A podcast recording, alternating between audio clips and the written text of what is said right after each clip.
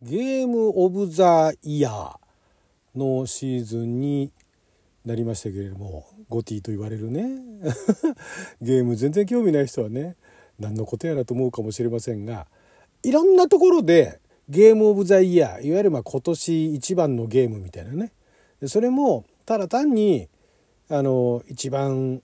評価が高いとかっていうんじゃなくてジャンルごとに分けたりだとかまああとはグラフィックに分けたりだとか音楽だとかね。あとはゲームのメカニクスだとかね。そういったようなところであとはまあディレクションだとかね。そういったところでナンバーワンを、えー、表彰するみたいなイベントっていうのがこれからまたいろんなところで、えー、まあ主にネットでね見ることができたりとかするんですけれども。まあ、今年自分にとってのゲームオブザイヤーは何だったのかなって振り返ってみてもなんかねこれだっていうようななんか外ピーポーピーポー言ってますけどもね。これだっていうのは一つに絞るのは難しいんですけれども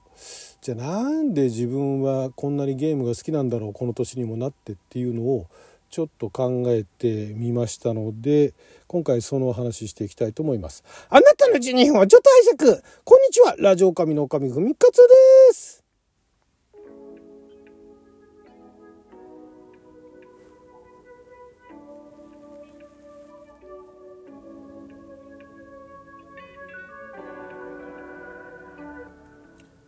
今日は2023年11月15日水曜日緑葉は釈迦関口でございます。今週からコーナートークをお休みしてフリートークを続けておりますけれども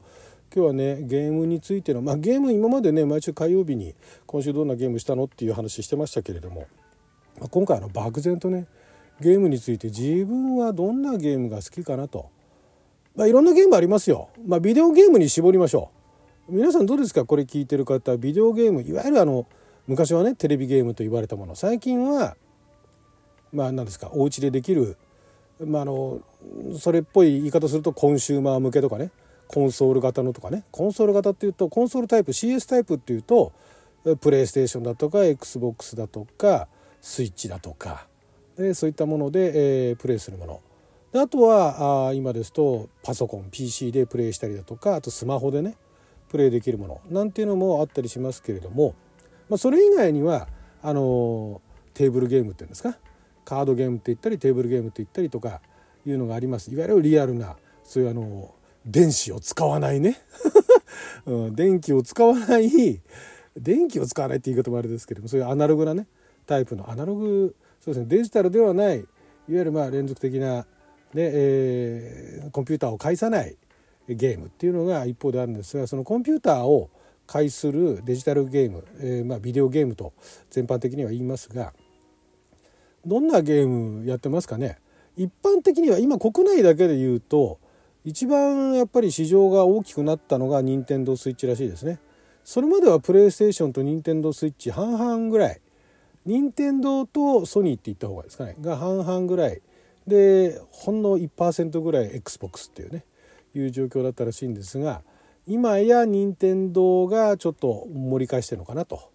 プレイステーションよりかは今累計で言うと何台か分かんないですけども市場的にはちょっと大きくなってるのかなと。だからまあ任天堂のゲームっていうのはあの結局売れてるし今もね。今売れてるのは任天堂のゲーム任天堂のゲームが売れてて。でプレイステーションのゲームは発売されるとわって一瞬売れたりするんだけれどもあんま長続きしないと。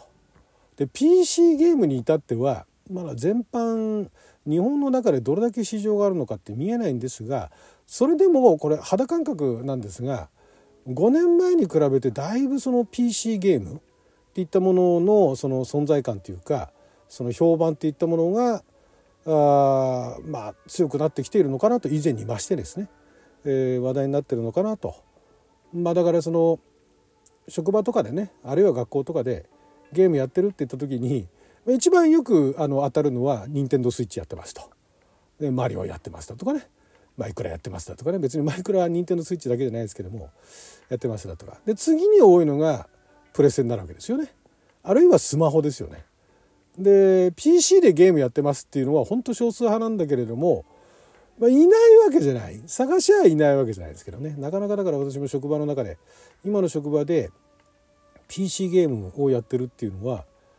本当1人か2人ぐらいかな。知り合いの中では。それぐらいしかあとはもうみんなやってる子たちはスイッチスイッチが圧倒的ですよね、えー、彼氏がプレステ持ってるとかねそういう人はいましたけれども。なので、まあ、そのゲームの話をする上でもあのこんなゲームだから任天堂のゲームの話をすると「あ知ってる知ってる」っつってね「あれ面白いよね」とかっていう話になるんですが まそれ以外のゲームの話をするとねなかなかあの「それはどんなゲームですか？えそれってゲームなの?」みたいな「それ面白いの?」すぐできるの？プレイできるの？みたいな、ね、感じになるんですけれどもちょっとそこがねまだ寂しい限りではあるんですけれどもまあまあ私はあのソロで結構いろいろプレイをしていて特に最近 PC ゲームでねいろいろ面白いのがあってまあ、あの個人的なゲームオブザイヤーっていうのはなかなか難しいんですが、まあ、強いて言うならばスターフィールドかなというのはあるんですけれども、まあ、本当にあのプレイしてて楽しい。あのコンソール向けのプレイステーションのゲームも面白いんだけれども PC はやっぱりねインディーズ系っていうんですかそのメジャー級ではないゲームっていうのも結構あの PC でプレイできるものっていうのが Steam だとか、ね、あとはあのエピックゲームストアだとかグリーンマンゲーミングだとかそういったようなところでね、えー、買うことができる。あるいは XBOX 私はあの PC ゲームパスに加入しているので、えー、まあ、月額料金払っていてその PC ゲームパスでいろんなゲームがプレイできると。最近のゲームだけじゃなくて過去のゲームもできると。いうことで本当にあの今私一番ハマってるのはゲームですよね。ちょっと前までは、えー、スマートフォンだったりだとかあとはなんかスマートフォンっていう前に何かあったよな。あれ何て言ったっけな。なんかそのハンドヘルドコンピューターみたいなね。HD ん？HDP じゃねえな。なんかそういうのはありましたけれどもそういうのはハマってた。あとは携帯にはまってたって時期もありましたけども携帯がね盛り上がってた頃ありましたからね日本も。でスマホは最近そこまで 興味はなくなったんですがやっぱり一番、えー、面白いなと思うのはゲームで。でじゃあ自分はどんなゲームが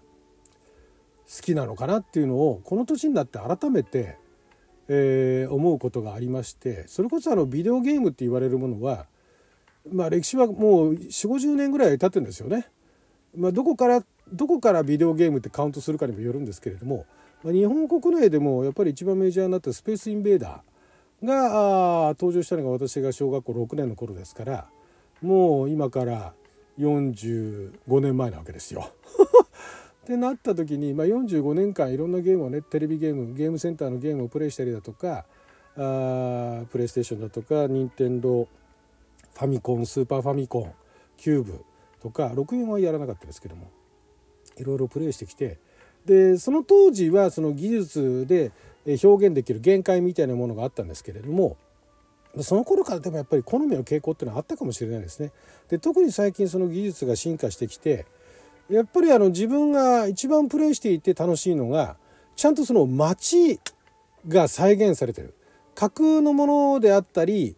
リアルなものであったりいずれにせよその街というものがちゃんと再現されていてその中にたくさん人がいると。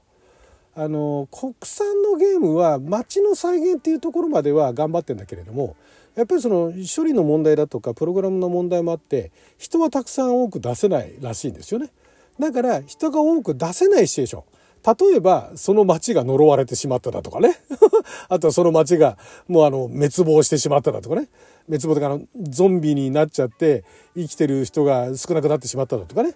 いうような、あとはこれ戦場かなんかでね、あの民間人は家の中にいるだとかね。なんかそういうような、あの世界観をそのシステムの表現できる限界に合わせて世界観を逆算して作ってそれでゲームを作ってるというのが国産の場合は目立つなと。でそれに一方であの欧米の方特にあの UBI なんかはそうですよね。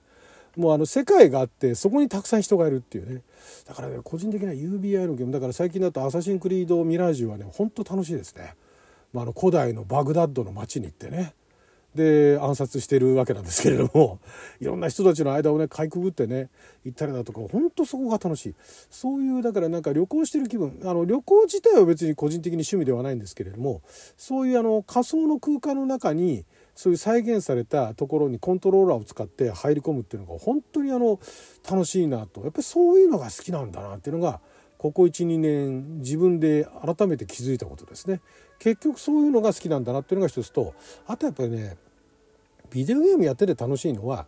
まあやれ高得点取るだとかやれなんか大量にねなんか敵を倒すだとかなんかパズルを難解なパズルを解くだとかっていうのはいいんですけれどもそこに至るまでの過程っていうのが結構やっぱり楽しいんだなそこが楽しいんだなというそれぞれゲームってそのコントローラーは同じであっても使うボタンが違ったりだとか使わせ方が違ったりだとかっていうのがあるんですよね。でそこをちゃんと丁寧に説明しているゲームもあればマニュアル見ないとわからないゲームもあったりだとか一番最初にまとめて説明したりだとかいろんなの方法でプレイヤーをプレイプレイアブルプレイしやすくするようにあの誘導してるんですけれどもそれも各ゲームさまざまな伝え方でそれをそのゲームを作った人たちの声を聞く感じで果たしてこのね、えー、制作した人たちはどういうふうに遊ばせたいのかっていうのを探りながら